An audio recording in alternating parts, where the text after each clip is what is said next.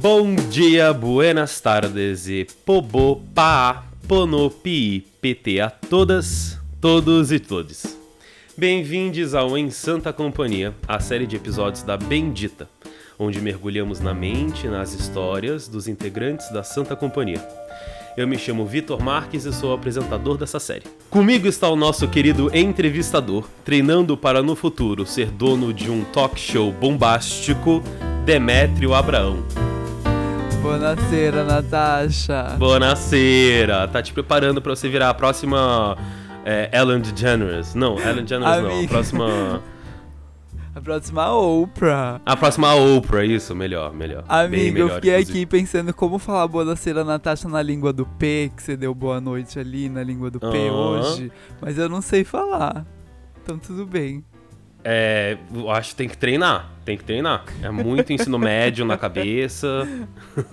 é, nesse episódio do Santa Companhia, convidamos a nossa diva produtora, a musa que faz tudo isso acontecer, desde podcast a projetos, a fazer tudo funcionar e ir pra frente.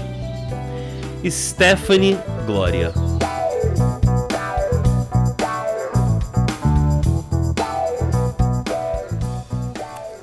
Dani. Oi, Vitor. Oiê, bem-vinda.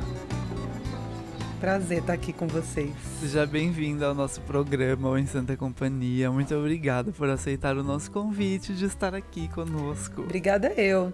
A gente já tá junto na vida, né? Junto aqui, é gostoso também. Junto aqui, junto a colar. Bom, Esté, seja bem-vindo ao nosso programa Em Santa Companhia. Como você já sabe, e provavelmente as pessoas que estão nos ouvindo também, porque este já é já, já é depois do nosso quinto episódio, né? Acho que já deu para entender o que, que é esse programinha aqui. Mas, caso você esteja nos ouvindo pela primeira vez hoje, o Isam da Companhia é um programinha que a gente criou para falar sobre nós, sobre os indivíduos que compõem a Santa Companhia. E hoje, como já foi apresentada, estamos aqui com Stephanie Glória, ou como nós chamamos, Sté. Sté para os íntimos. Sté, que é nossa produtora, como já disse o Via, é quem faz tudo acontecer aí, faz o negócio ir pra frente. Bom, Sté, a gente sempre começa pedindo pra pessoa contar um pouco sobre a sua história. Fala um pouquinho sobre você, sobre quem você é, sobre sua formação, sobre tudo. É o nosso momentinho que a gente chama de Glória por Stephanie.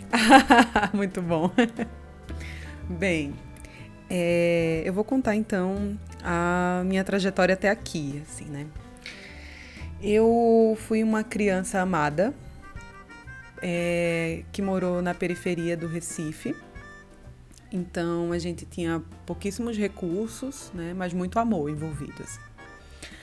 Então eu sempre estudei na escola de bairro e desde muito pequena, pequena assim, sete anos, oito anos, eu cuidava das coisas da escola. Então eu entrava na escola de manhã, saía da escola à noite, não porque era período integral, mas porque eu era, eu me apropriei daquele espaço e eu ficava lá mesmo que não tivesse nada para fazer, né?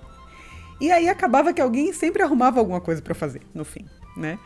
E essa coisa para fazer eram sempre as os eventos da escola, as festividades, o aniversário de um professor, a festa surpresa do zelador, a, enfim, tudo que dizia respeito a isso eu era chamada para fazer, assim. E era, era curioso que isso foi, isso foi. Começou pouquinho, pequenininho, e isso foi crescendo, né? Quando eu tinha ali por volta dos 14, eu, eu fazia todos os eventos da escola. Eu era chamada para o conselho de classe para discutir como seriam os eventos do ano da escola, assim, né? Gente. Porque eu fazia produção executiva mesmo, eu montava as coisas, eu subia a escada de 4 metros, eu fazia, fazia tudo acontecer. E eu sempre era chamada para fazer acontecer, eu não era chamada para participar da cena. Eu queria ser atriz. Eu queria cantar, eu queria. E mas ninguém me chamava.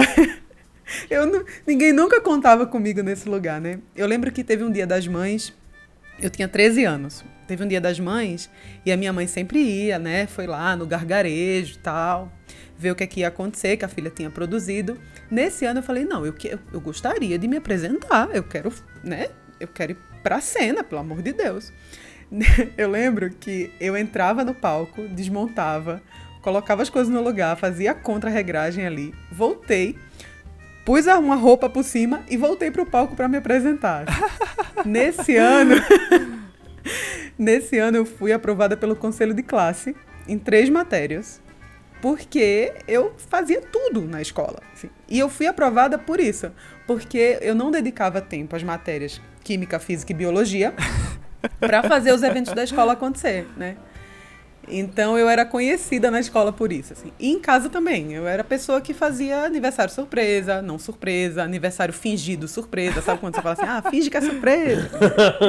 né? E, e, eu fazia tudo, decoração, tu, ó, tudo vocês imaginarem, assim. Então, essa coisa, esse movimento, que assim, né, se a gente olhar um pouco distanciado, é, esse movimento de cuidar da cultura, que o que é cultura, né? É o conjunto de hábitos e saberes do ser e é como você se expressa no mundo, né? É, eu tenho a minha concepção de arte é que quando, quando você reúne a cultura dentro de você e você externaliza aquilo, aquilo é arte, né? Então, cultura é tudo. Então, aquele jeito que eu comia, o jeito que eu me relacionava na escola, como eram os aniversários dos professores, aquilo era a minha cultura, né? E é, né? aquilo faz parte de mim. Então, eu sempre me relacionei com a cultura, desde sempre, nesse lugar da produção. Eu não sabia que isso era produção. Daí, beleza, né? Vamos lá, garota periférica, que os pais, mal via os pais, trabalhava muito, a velha história, a história de sempre. É, vivendo com muito pouco, criada pela avó, porque o pai e a mãe tá trabalhando e tal. E aí, o que, que aconteceu? Eu terminei o ensino médio, e aí veio, veio o dilema, né? Vamos fazer o quê, né? Vou fazer o quê? E eu sou muito parceira da minha mãe, assim. E a minha mãe falou assim: Ah, Stephanie, por que você não faz direito, né? E eu não sabia que existia produção cultural, mas era falta de conhecimento mesmo, era falta de acesso. Eu não sabia que no centro do Recife tinha um curso maravilhoso de eventos culturais, por exemplo. Eu não sabia disso. Né? E aí a minha mãe falou assim: Ah, por que você não faz direito? Né? Uma visão ampla, vai te dar uma visão geral das coisas e tal. Já tinha melhorado um pouco de grana, assim. Eu já tinha tentado fazer medicina, mas ainda bem que não passei, porque eu quase entrei na universidade e aí eu desisti, porque eu entendi que aquilo não era para mim. Eu participei de uma excursão, assim, sobre autópsia, sabe? Fui num lugar de autópsia. Sim. É uma excursão leve, né? Tranquila. É, é, porque no cursinho teve uma oportunidade de quem queria fazer medicina fazer essa experiência. Nossa, acabou para mim. Morri. Acabou. Acabou ali. Acabou ali o desejo de fazer medicina. Eu não sei de onde eu tirei aquilo. Eu até sei, sim, de onde eu tirei. Eu acho que eu tirei daquela. daquela visão pueril, infantil, de que medicina e direito são os, os cursos que se deve fazer, né? É porque é o que vai te dar dinheiro, né? E o que vai te dar status, principalmente, é. né? É. E eu, eu não tinha clareza disso, assim, eu tentei medicina um tempo. E aí depois a minha mãe falou: ah, por que você não tenta direito? Sempre, né? Medicina e direito. e eu falei assim: ó, oh, mãe, é o seguinte, eu não vou tentar universidade pública de direito porque eu não sei se é isso que eu quero fazer. E eu vou ter que ralar muito, né? Demais, assim. Tanto quanto eu ralei para entrar na de medicina. Sim. Que não entrei, fiquei prestes a entrar, né? É, então eu não quero, porque eu não sei se eu vou gostar disso. Então, vai rolar particular? Não, vai rolar. Então vamos fazer rolar. Falei assim, ó, vou ser muito honesta com você. Primeiro período não deu certo, eu vou sair. Tá bom? Não, combinado, vamos nessa. E eu me apaixonei por aquilo lá.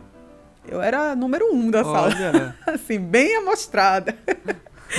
Ia lá e eu, nossa, foi maravilhoso, arrasei. E aí, só que assim, ó, eu dormia quatro horas por noite, porque desde o segundo período da faculdade, período é. Em São Paulo chama semestre, né? Eu sou é. pernambucana, a gente chama de período, né? Mas semestre. Desde o segundo semestre, eu produzia uma banda. Então, repare, eu ia para a faculdade de manhã, ficava lá até a tarde estudando, depois eu ia resolver as coisas da banda e eu ia para o estúdio à noite ensaiar. E daí eu chegava em casa duas, três horas da manhã, acordava, acordava seis e ia para a faculdade. Então a faculdade inteira foi assim. E o meu TCC. Você produzia a banda e cantava na banda? Não, eu só produzia a banda. Eu nunca cantei. Eu não sou do palco. Eu sou eu sou que tá sempre de preto atrás do palco. eu achei engraçado porque essa história passou por uma sublimação da vontade de estar no palco, né? Que é uma coisa muito comum que muita gente que trabalha com o palco passa por, né? E normalmente isso vira uma uhum. frustração. E no seu caso, não só não virou uma frustração, como te abriu outras portas, né? Que é justamente a questão da produção cultural e tal.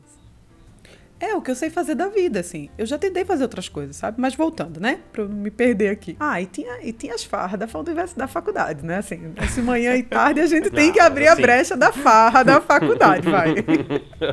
que bom, que é. Bom que tinha, né? Foi bem aproveitado. Eu fiz essa disciplina com decência, né? Então tinha esse tempo, espaço. então, mas eu dormia muito pouco, né? E estava ali naquele frenesi de entender e sempre estudando cultura, sempre estudando. É o que eu sei fazer da vida mesmo. E aí, o meu TCC foi sobre direito do entretenimento.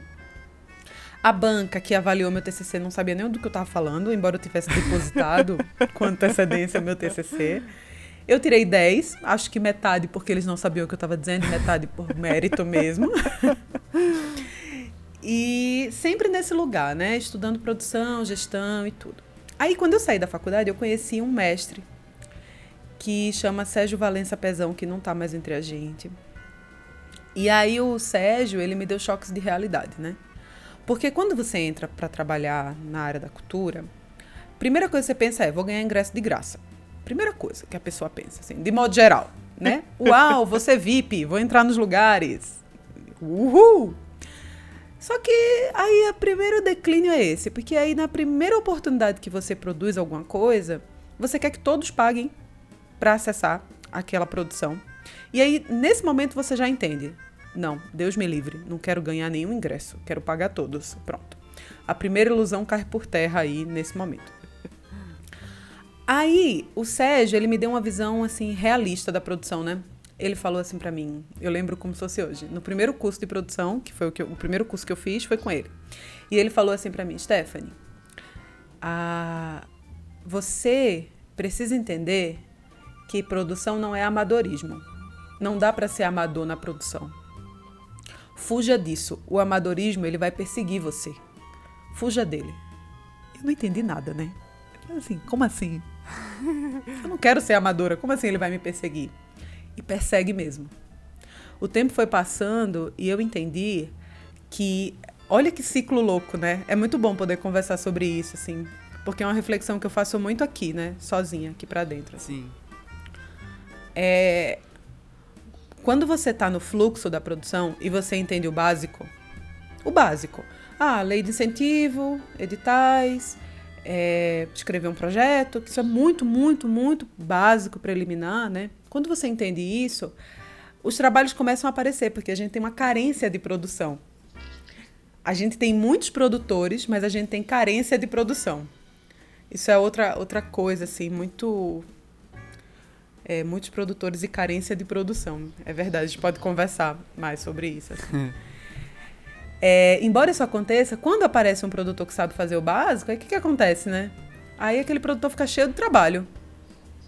Cheio de trabalho e para de se, para de se instrumentalizar. E aí o amadorismo começa a perseguir ele, porque ele está sempre ocupado, não consegue estudar. Não consegue fazer o que tem que fazer, né? Então eu entendi o que o Sérgio falou desse lance do amadorismo, né? Fuja do amadorismo porque ele vai perseguir você, né? E aí pronto, aí depois que eu conheci o Sérgio, tudo mudou, assim, né? Eu trabalhei no carnaval, no segundo maior polo do Carnaval do Recife, coordenei o palco, é, trabalhei na Secretaria de Cultura, trabalhei com outros projetos, outros artistas, né? Pequenos artistas locais. Enfim, aí mudei para São Paulo, fiz especialização em gestão cultural, porque era aqui que eu queria fazer, depois de tirar a OAB, aquela coisa toda do direito, né? No direito trabalhei no Ministério Público, no Tribunal de Justiça, enfim, não, uma porção de coisas. Mas aí eu me dedico desde sempre a usar ferramentas das mais variadas áreas aplicadas à produção cultural. E a minha missão de vida é um dia poder compartilhar tudo isso com outros produtores e instrumentalizar outros produtores para que juntos a gente consiga levar a cultura para cima, sabe? Eu penso que quanto mais produtores instrumentalizados fazendo produção cultural com técnica disponíveis no mercado cultural, eu penso que a cultura vai conseguir caminhar mais e mais. Então eu tenho confiança nisso. Acho que eu acho que eu passei por todos os lugares, será? Bom, fizemos aqui uma viagem então pela sua por toda a sua formação, literalmente, né? Descobrimos que Esté é formada advogada, além de ser produtora cultural, ok.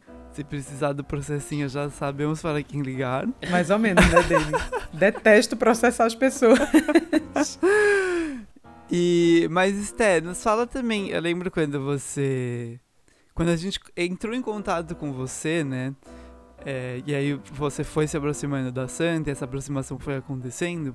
Eu lembro que você falou um pouco sobre alguns dos seus outros trabalhos, a gente ficou sabendo de algumas coisas legais, que você já trabalhou com carnaval, do, é, com carnaval lá no Nordeste, enfim, vários negócios, assim, super é, incríveis, assim. Então, fala um pouquinho pra gente também dessa experiência, tipo, como foi depois de todo esse processo da formação. É, uhum. E, tipo, como que vem vindo esse trabalho até hoje, digamos assim? Porque você também faz algumas coisinhas para além da santa, né? Sim, sim. É, então, é o seguinte, eu, eu sempre, há 10 anos eu trabalho com produção, trabalho efetivamente, né? Eu acho que eu trabalho com produção desde que eu era criança, mas efetivamente, assim, profissionalmente, há 10 anos. Eu tenho 30 agora, é, eu não conto aquele tempinho final de faculdade, banda, não conto esse tempinho porque né, era uma coisa mais leve tudo. Eu conto 10 anos assim, formação pesada e prática e campo, né? É, eu, eu, eu sempre tive, desde, a, desde do comecinho, assim, um desejo íntimo muito forte, assim, de compartilhar conhecimento com outros produtores e de estudar para conseguir compartilhar melhor as coisas que eu estava aprendendo. Então, meu trabalho se divide em duas frentes, né? Uma que é de consultoria, de mentoria, na verdade, porque mentoria você ajuda a outra pessoa a ir concretizando as coisas, né? Então, eu sempre fiz esse trabalho de mentoria. Então, é, você, por exemplo, você tem um grupo e o seu grupo tem um produtor. Eu vou lá, dou mentoria para esse produtor para ele fazer esse grupo andar. Então eu sempre tive esse pequena antes em menor escala, agora em maior escala, né? Que é esse trabalho de compartilhar com outro produtor, com outro grupo, como fazer as produções para que a gente consiga caminhar muito juntos. Quanto mais grupos caminharem, melhor, né? Não é uma competição. A arte é única, né?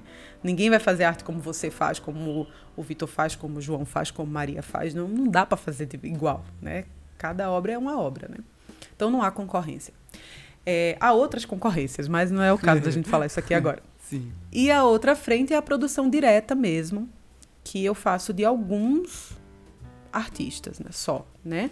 Porque é humanamente impossível tocar com responsabilidade muitos projetos simultaneamente. Né? Com, com, sim, com eficiência, eficiência, não é possível tocar muitos projetos em paralelo. Né? Então, é, quando eu mudei para cá, eu comecei a produzir um grupo. Na verdade, eu fundei um departamento de Direito e Cultura num escritório que tem 20 anos aqui em São Paulo. E aí esse escritório acabou abrindo várias portas. E aí eu comecei a produzir um grupo, é, um grupo musical, e eu produzi, ele chamava, chama ainda, mas o grupo se desfez, infelizmente, tá, tá engatinhando de novo, por escolhas internas Sim. do grupo mesmo, né? Que chama Embatucadores. Então eu produzi os Embatucadores quatro anos. Então a gente fez turnê fora, fez várias coisas assim legais. E continuei dando mentoria, né? De como fazer produção. Que é o que eu adoro fazer. Então, além de estar tá escrevendo, escrever projetos sob demanda, é, fazer esse serviço de produção mais pontual e cuidar do embatucadores diretamente na ponta, é esse trabalho de mentoria em paralelo. Né? É assim que eu desenvolvo o trabalho. Junto com a Santa, eu faço, dire... eu faço direção de produção, eu faço na ponta, né? Então eu cuido, faço gestão cultural, na verdade, com a Santa, né? Sim. Porque eu penso globalmente. Eu penso na estratégia, eu penso no curto, médio e longo prazo. É, eu junto com a Fábia, né? Que é a coordenadora de produção, que é uma maravilhosa. que sem a Fábia, sem chance. A Fábia é incrível. É, e aí eu cuido da Santa desse, dessa visão global, né? Com essa visão de gestão mesmo. Tá bom, incrível. Bom, é isso, Brasil. Então eu vou encerrar o primeiro bloco por aqui. A gente vai para um intervalo rápido e já voltamos para falar mais um pouquinho sobre Esté e a Santa Cia.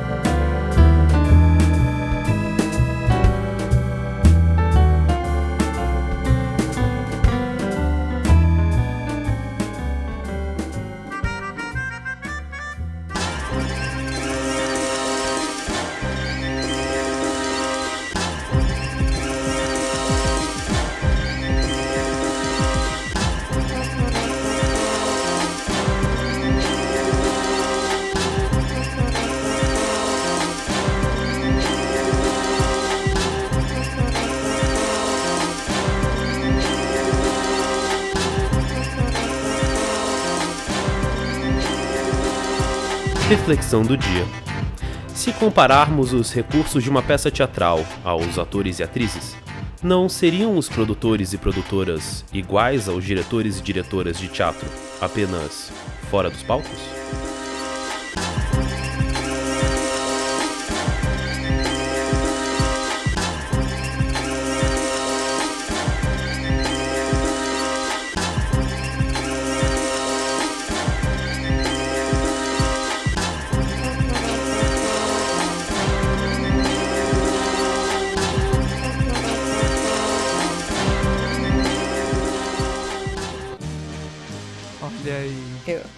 Posso comentar essa tua reflexão, Vitor? Claro! É, tem uma resposta técnica para essa tua reflexão. E, e a resposta está no descritivo das funções na- no setor da produção.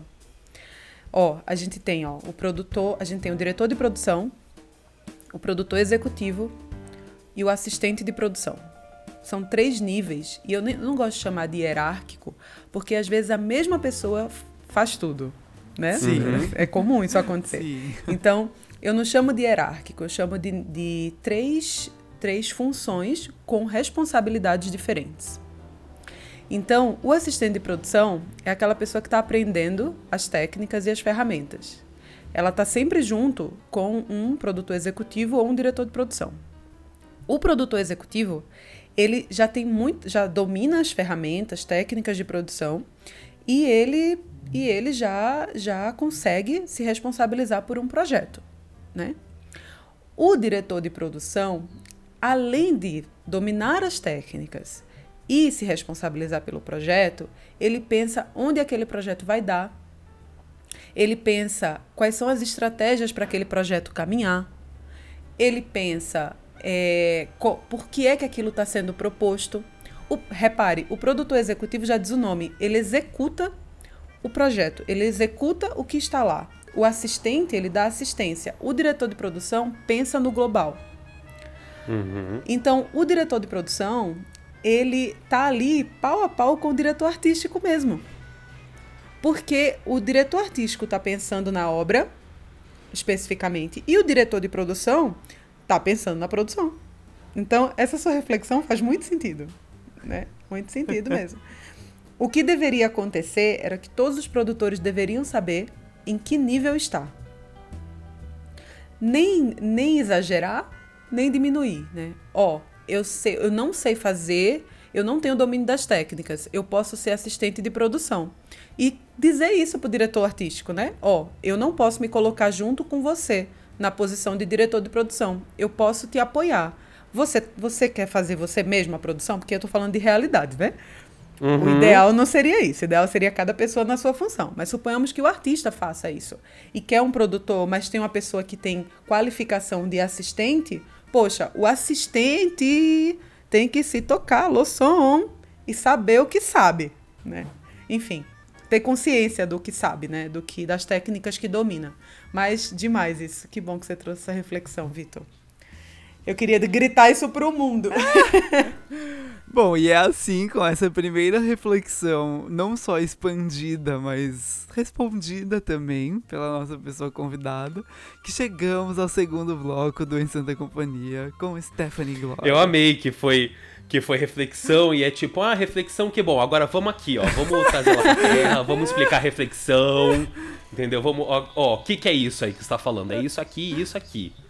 Ótimo, Não, adorei. Deu uma, uma virada no programa, assim, nunca, coisa É. nunca tinha acontecido antes, foi ótimo.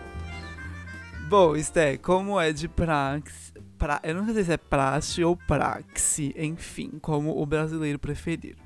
É, vamos pra frente, vamos aí seguindo aí na, na sua história, nas- no seu trabalho, na sua vida, no seu tudo. E agora então eu quero que você fale um pouquinho para nós, para as pessoas que nos ouvem, sobre como a sua, sobre como não, sobre a sua história em relação à Santa Cia. Como foi essa aproximação? Como você chegou aqui? Você já falou um pouquinho sobre o que você faz aqui, mas enfim, fala pra gente como foi essa chegada, essa esse aterramento aqui na Santa Cia. Bem, né? Foi muito engraçado. Eu não sei se eu conto, eu não sei se eu não conto. Eu vou contar.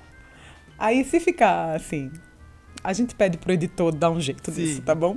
Alô, alô, alô, Eu não produção. sei se eu posso contar. Vamos indo. Foi vamos assim, indo.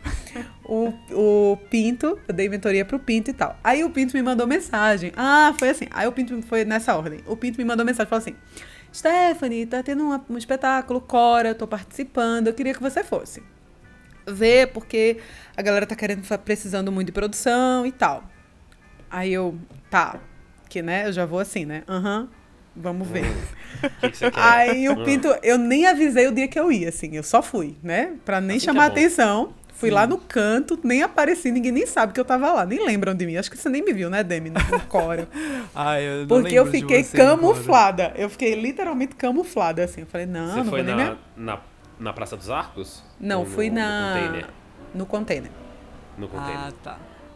Daí sentei camuflada no dia da pimenta, menino. Ah! E alguém jogou pimenta. Olha Gente, histórico. Esse dia é histórico. Histórico. Um Clássico. cora, alguém jogou pimenta no chão, Sim. todo mundo tossia de pimenta durante o espetáculo. Foi uma delícia. Ainda bem que eu gosto de pimenta. Gente, foi Aí fiquei dia. lá, né? Camuflada. Só que eu olhei aquilo, achei demais e tudo. É, né? Eu vejo espetáculo assim, quando não tinha pandemia, eu vi espetáculo toda semana, né? Tipo, Sim. tô assim. Então era uma coisa natural, assim, tá ali. Mas eu olhei aquilo, vi, vi, vi, olhei, olhei, tá. Nossa, demais. Olha, hum, ah, uhum, tá bom. E levantei e fui embora. E falei assim: não, o grupo é muito grande, povo doido, quero não. Deixa quieto. Eu pensei nisso, né? Você foi ver meio sem saber o que era, chegou lá, tinha 45 pessoas tomando uns É. vinhos, fazendo umas coisas dionisíacas. Não, até aí tudo bem, entendeu? Tava tudo bem. Mas eu olhei aquilo e falei: não, muito grande pra mim. Não, não, não, não, não, não. Não, vai ter. Tem produtor aí dentro, eles só não sabem ainda. Que isso é uma outra coisa que a gente precisa observar. Assim. Me lembra depois de comentar sobre Sim. isso. Sobre ter produtor dentro e a gente não enxergar ele. Falei, não, tem um produtor aí dentro, eles não, não entenderam. Não, tá tudo bem. Não, vou embora. Nem falei com ninguém, nem fui em lugar nenhum, né? E eu achei o Rafael louco. Louco, louco, louco, louco de Kisuke. Falei assim, não, não vou. e fui embora. Aí eu- Correu. é, corri. Aí o que, que aconteceu? Nessa semana, é isso aqui que eu não sei se eu posso contar. Nessa semana, eu recebi uma mensagem da de uma menina que participava do grupo do Rafael Pinto. Não do Rafael Abraão, do Rafael Pinto. Sim. Uma mensagem da menina dizendo assim: Oi, Stephanie, quanto tempo? Sabe a mentoria que a gente fez? Eu queria conversar com você sobre isso. Vamos nos encontrar? Eu falei, claro, vamos. Outra história, outro contexto. Sim. Beleza. Só que aí eu recebi uma mensagem no, no, no- Onde foi? Acho que no Instagram, sei lá onde foi. E aí eu recebi uma mensagem que falava assim: Stephanie, combinado, combinada a nossa reunião, e foi do Pinto. O Pinto me mandou isso e eu falei assim: bem, é uma reunião para o grupo que eu dei mentoria, que era o grupo dele, né? Porque a menina já tinha falado comigo. O Pinto falou: então quinta-feira, 10 da manhã, vamos lá. Aí eu falei Tá, não sim. acredito. Eu falei sim, confirmado. Pensei eu, vem o Rafael Pinto e vem a menina que era do grupo dele. Fiz uma mesinha de café, pus uns pães de queijo. Arrumei a sala, perfumei, né? Pernambucano é fogo, adoro, adoro uma folia, né? Gente, eu tô rindo muito. Tô eu lá, o interfone toca. Oi, é o senhor Rafael. Aí eu, ah, Rafael, ele é Rafael Abraão. Minha gente. Eu gelei no telefone, eu. Como assim? Aí eu. É. Manda subir, né? Ia deixar a pessoa lá embaixo. O café tá passado já, né? Eu, manda subir. Mas eu não queria, eu tava fugindo do Rafael. Aí eu. Manda subir. Manda subir. Aí eu. Aí eu fui no banheiro, juro. Fui no banheiro, olhei no espelho. Quando eu fico nervosa, assim, aí eu vou no banheiro e respiro, né? Daí eu respirei bem fundo, assim, falei assim: Stephanie, calma, velho. Eu sei que você correu da pessoa, mas a pessoa veio até você. O que, que você pode fazer?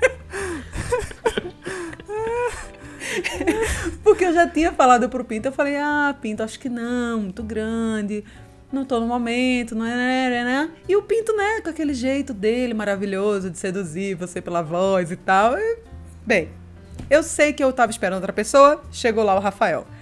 Quando ele subiu, eu fiz aquela cara de. Nem sabia o que conversar com ele. E o danado foi que ele foi. Só ele. Só ele. Foi. Só ele foi. Acho que alguém mais da Santa foi, mas eu não me lembro. E o Pinto não pôde ir. Gente. E aí. aí eu falei, meu Deus do céu, o que, que eu vou fazer com essa pessoa aqui? Daí, deu tudo certo. A gente conversou, eu não contei a história, claro, né? Porque eu tinha feito um café e tal. E o Rafa, tadinho, falou assim: Nossa, que recepção! Muito obrigada! Ah, é, eu já tava me esperando, exatamente eu. Poxa, ele se sentiu super acolhido, né? Porque tinha várias coisinhas gostosas pra comer e tal. Calma aí, o Rafael Meu sabe de tudo Deus. isso hoje? Então, menino, e aí passou o tempo, e aí a Santa fez a mentoria, fez modelo de negócio, fez, foi avançando, né?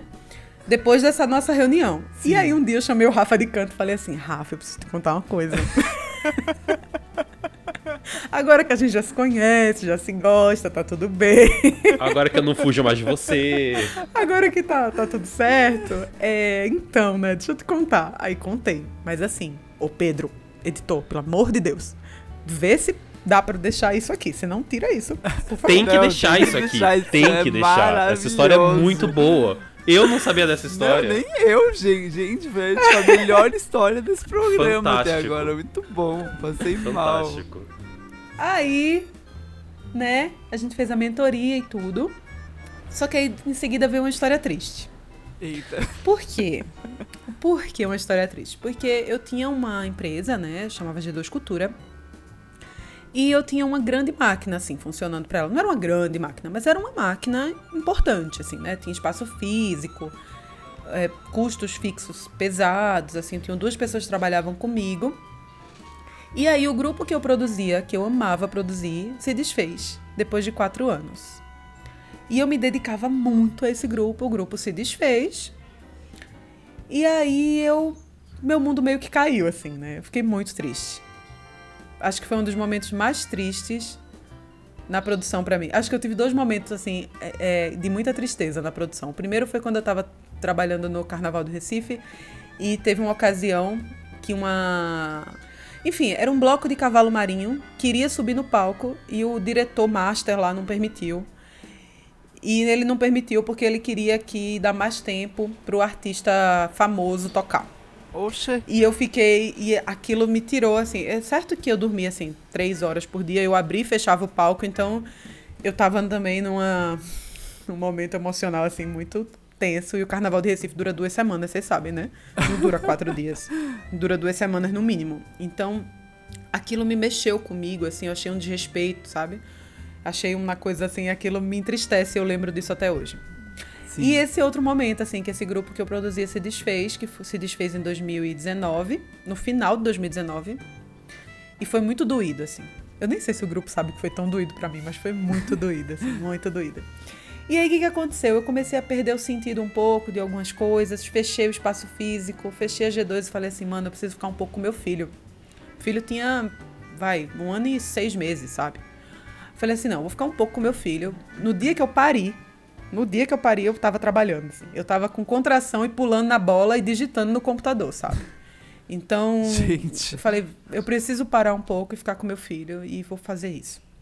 Então, no começo de 2020, antes da pandemia, eu não sabia que a pandemia ia ser isso. A pandemia começou ali por volta do dia 23, 24, né? Assim, 22 de março do ano passado. Eu fechei no dia 20. Eu nem sabia que ia ser o que ia ser, né? Mas eu fechei a empresa no dia 20. É. Fechei assim, espaço o- físico. Sim, o lockdown foi. Tipo, lockdown não, né? Que a gente nunca teve lockdown. A quarentena foi decretada a partir do dia 16. Foi isso. Aham. Só que na semana do dia 16, que foi uma segunda-feira, muita coisa rolou ainda. Tinha cinema. As coisas estavam acontecendo. Levou mais uma semaninha ainda pra realmente. Foi justamente aí, assim, que aí eu entreguei o espaço físico e nem sabia, né? Assim, eu tava acompanhando o mundo, mas assim, eu não... Ah, aqui no Brasil, né? Vamos ver, será que vai acontecer igual? A gente fica, né, com essa ilusão. É, ni- ninguém, ninguém sabia o que realmente ia acontecer, né? Não, É, a na primeira semana que- ninguém sabia, a né? gente achava que em julho a vida ia estar normal, né? Como se nada tivesse acontecido. Uhum. Sim, exato. Daí eu entreguei tudo, graças a Deus, né? Entreguei tudo, fechei tudo. Mas assim, foram oito meses de março, abril, maio, junho, julho, agosto, setembro, outubro, sete meses de dedicação ao meu filho, mas de muita, muita pesquisa interna, assim, né? Muita. E aí foi difícil. Foi um começo, assim, um recomeço difícil. Daí o Rafa, aquele o qual eu fugi, certa feita, me ligou. Me ligou e falou assim: essa é a minha trajetória real, realíssima com a Santas. Aí ele me Amei, ligou Amanda. no meu período sabático, no finalzinho do meu período sabático, me ligou e falou assim: Ô, Esté, tá bem? "Ah, tô, mais ou menos. Ele falou assim: Ó, vamos trabalhar com a Santa, porque a gente tá precisando tocar os projetos, não tá fácil aqui, a gente aplicou a metodologia, mas não tem alguém. Isso é uma coisa importante. Não tem alguém que esteja assumindo à frente as produções, então a gente não está conseguindo dar andamento à mentoria, às coisas que a gente pensou.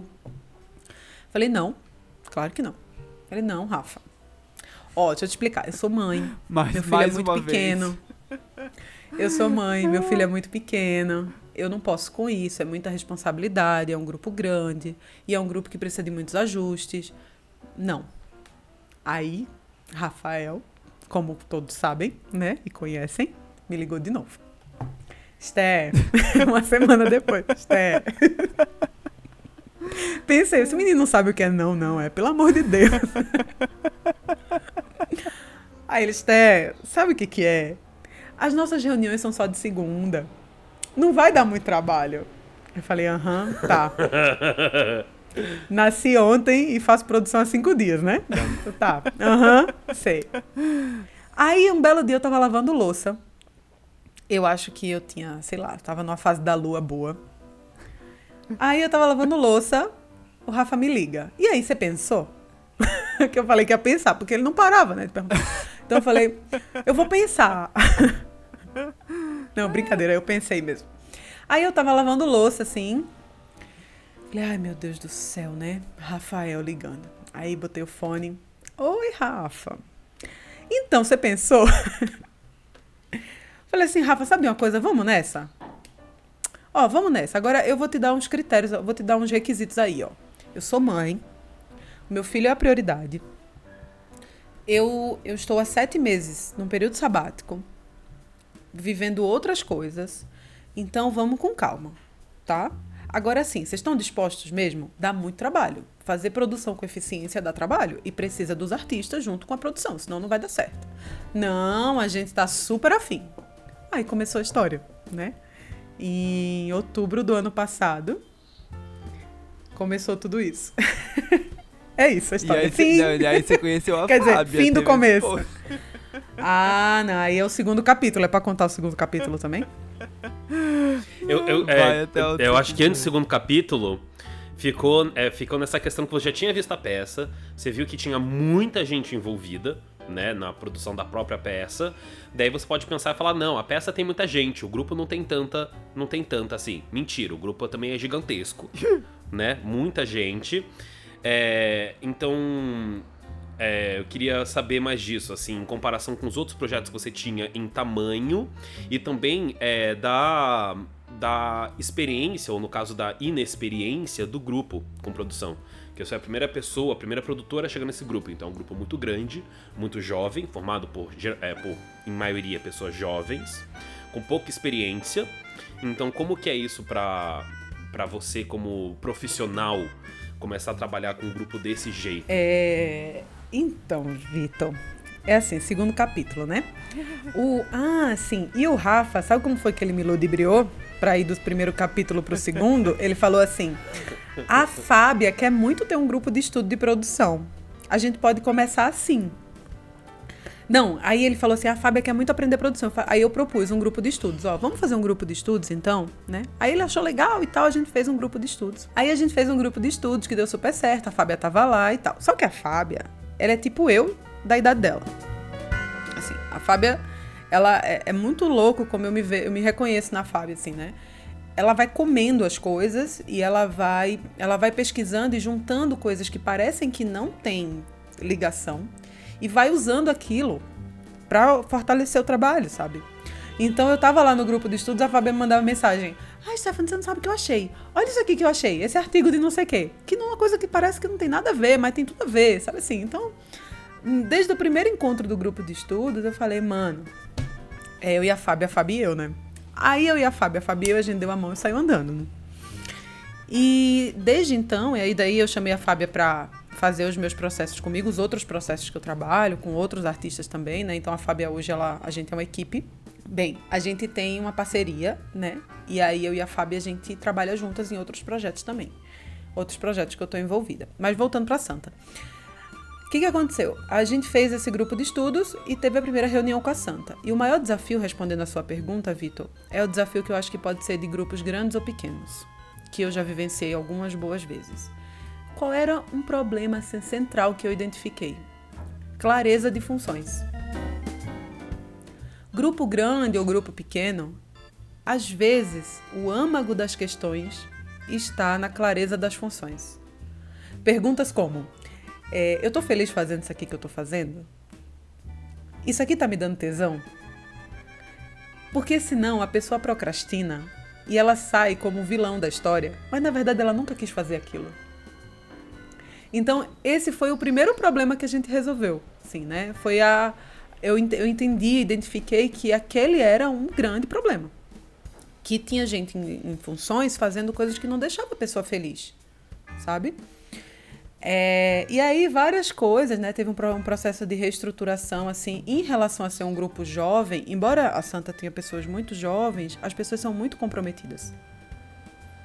Né? É um grupo que tem, pré, tem critérios, assim, tem pré-requisitos que sinalizam para um bom caminho. Por exemplo, as pessoas não se atrasam, cumprem com as, as reuniões e com as responsabilidades que foram estabelecidas, sabe?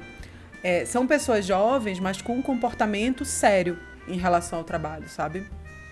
Então, isso é uma coisa que faz as coisas andarem e virarem com certeza, assim. Se eu tenho alguma requisição de produção, por exemplo, eu peço, ó, oh, preciso da sinopse e justificativa dessa ideia para a gente montar um projeto base, por exemplo. Aquilo chega para mim, né? Então, não sei se eu respondi a tua pergunta, mas é desafiador porque é grande e, e monetizar para um grupo grande é muito mais complicado do que monetizar para um grupo pequenininho de duas pessoas. Um outro artista que eu estou atendendo agora, né? Duas pessoas. É muito mais difícil, os processos são mais são mais densos, mais complexos, né? Mas assim, como o do grupo é comprometido e está comprometido com o trabalho, e não só com os holofotes da fama, é, as coisas caminham. Então, embora seja grande com pessoas jovens, é um trabalho que flui. Mas a gente quer a fama também, a loga. Sim. Isso é uma coisa que você comentou antes, é, que eu fiquei bem curioso, assim, que é, uma, é um desafio que eu acho que eu, que eu vivi na, na CIA antes de eu me afastar, que é essa relação de a gente não ter um produtor, ou melhor, talvez achar que não tem um produtor. É, você comentou nisso de já ter um produtor interno que a gente não vê. É, fiquei curioso com essa história. É, eu tenho um, um amigo barra mestre, barra professor, barra guru, que se chama Romulo Avelar. Ele é um grande gestor, ele é gestor do Grupo Galpão. Eu já fiz algumas coisas lá também, adoro, pequenas, né? Adoro pontuais. galpão. Saudades. É, eu já, já fiz pequenininhos trabalhos lá, né? Mas sou muito próxima ao Rômulo. E ele fala uma coisa, ele falou isso em 2013. A gente tá em 2021, né? Mas no livro dele, que é a edição de 2013, ele fala assim: o futuro da produção são os grupos formarem os próprios produtores. Porque pensa comigo, você tem uma pesquisa. E aí, como é que um produtor vai conseguir se imbuir verdadeiramente de várias pesquisas?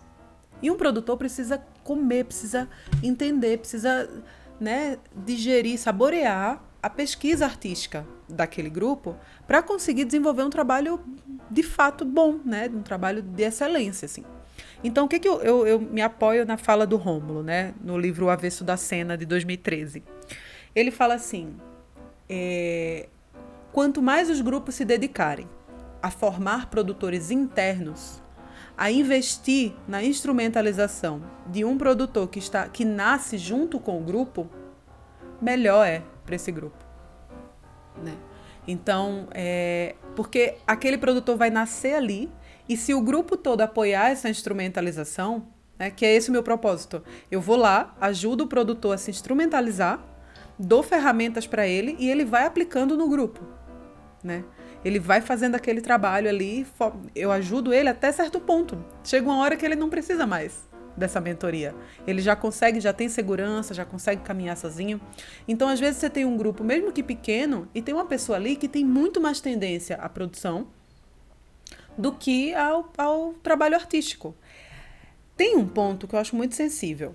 É assim, ó, o artista produzir, o artista faz o trabalho e se autoproduz. Eu não vejo problema nisso, porque veja só, se você não pode delegar, se você não pode dividir, se você não tem com quem dividir, você vai deixar de fazer porque você não sabe fazer produção?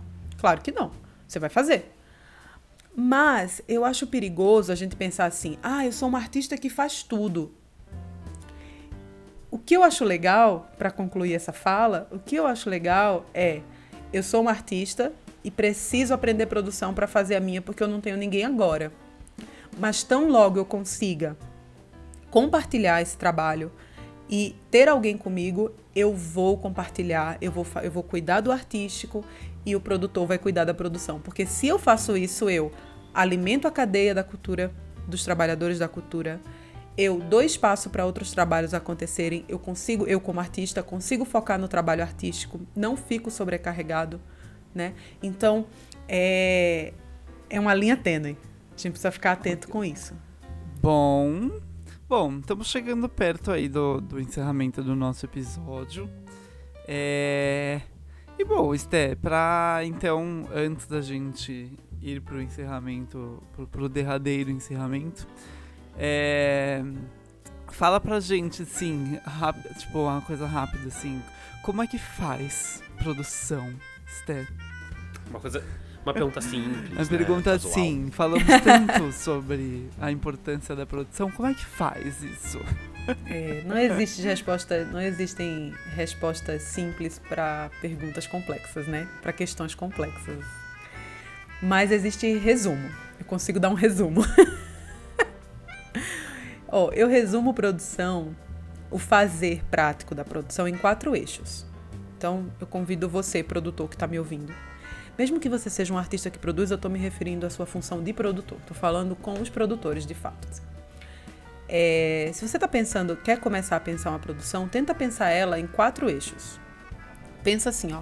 Primeiro eu vou organizar a casa, eu vou planejar minimamente, mesmo que você não tenha todas as ferramentas aí de planejamento. Eu vou planejar, eu vou sentar a bunda e vou me dedicar a pensar como é que eu quero, como é que foi ontem, como é que é hoje e como é que eu quero no futuro. Eu vou pensar por que é que esses artistas estão fazendo isso. Eu vou pensar por que é que eu estou fazendo isso. Vai pensar. Primeiro, você, primeiro eixo é pensar o dentro, pensar a, a cultura da cultura, sabe? É pensar para olhar para dentro.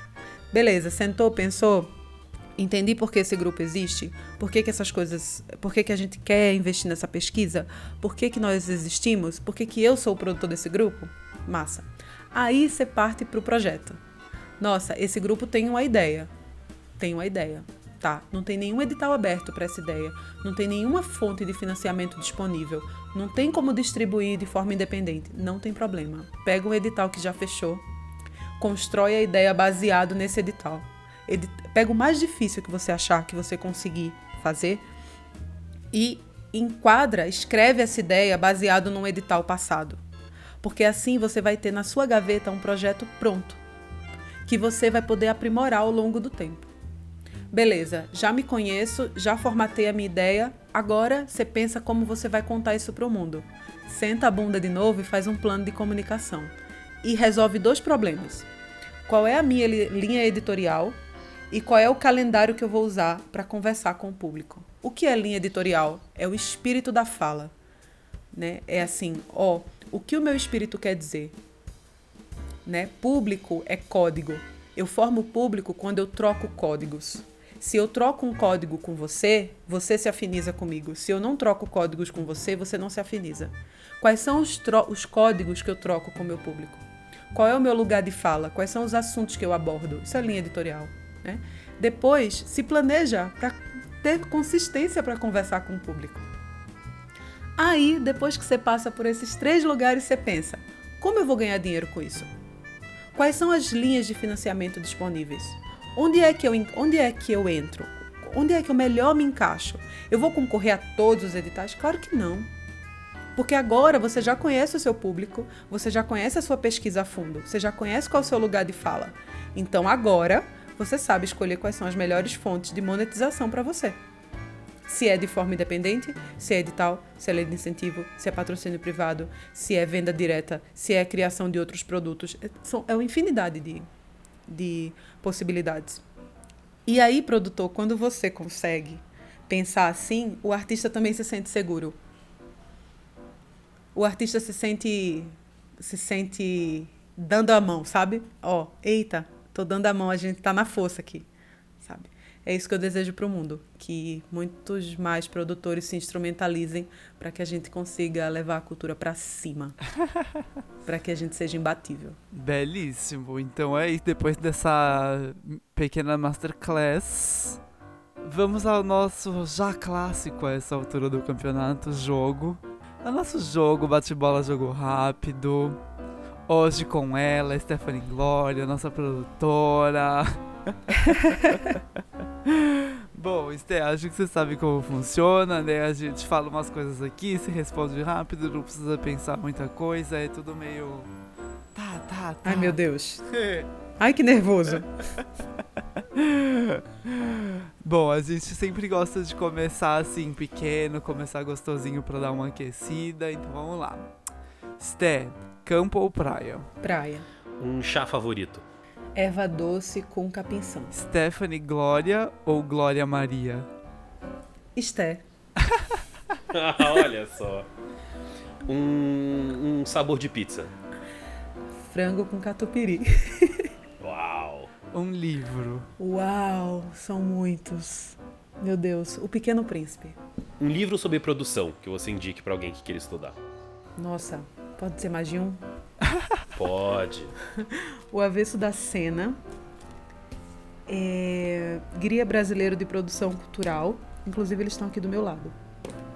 E se você quiser entender o Sistema Nacional de Cultura, lá do Gil, Cultura em Movimento, da Cláudia Leitão. Um número. 11. Um planeta. Terra. Cerveja ou vinho? Vinho, com certeza, merlot. Olha Uau. só! Se queimou toda com o Rafael durante o segundo bloco inteiro, mas agora no final está perdoada. É.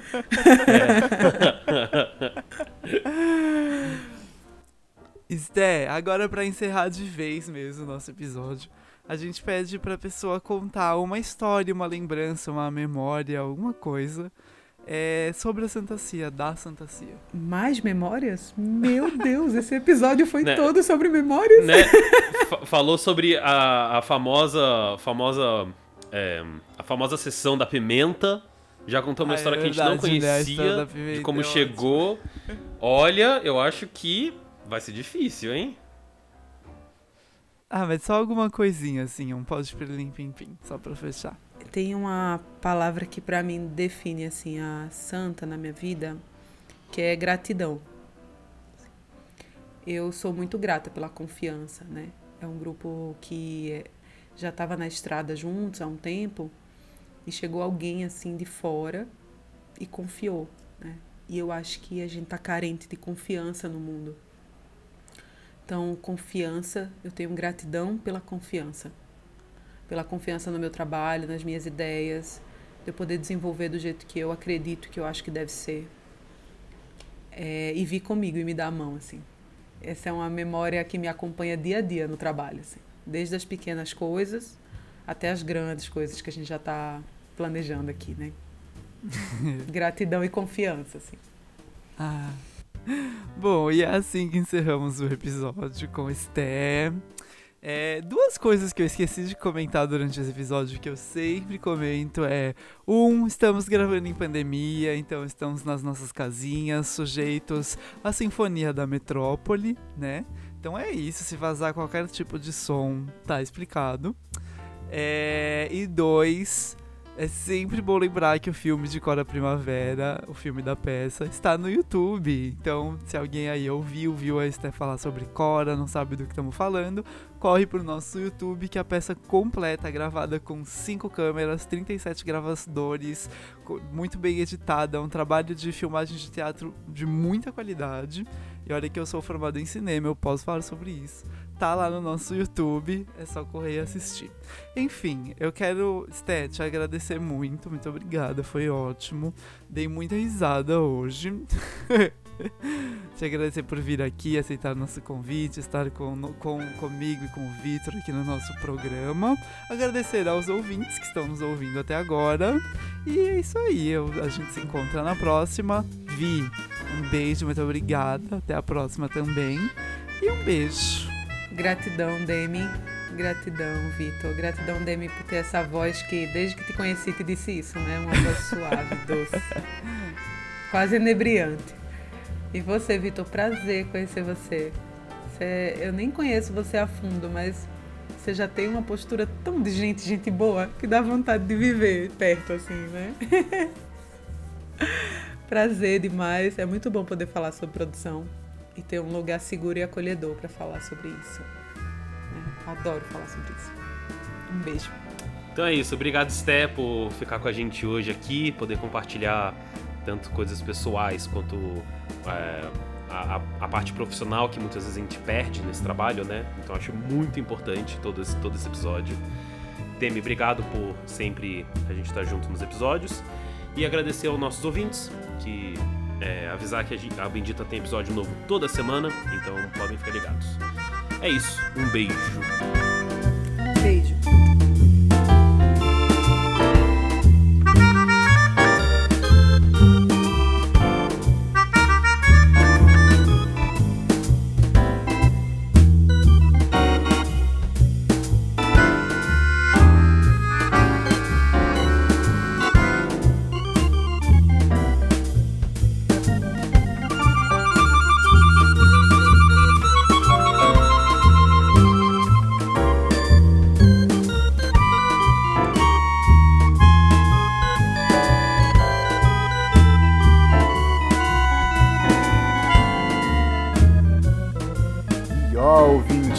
Foi mais um programa do Bendita, o Em Santa Companhia, com o apoio da Cachaça Thier.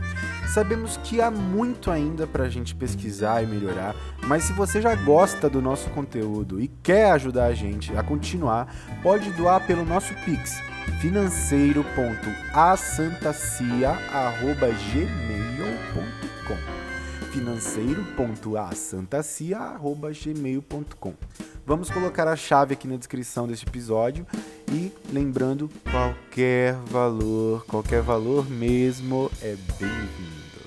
Merda! Com as vozes de Demetrio Abraão e Vitor Marques.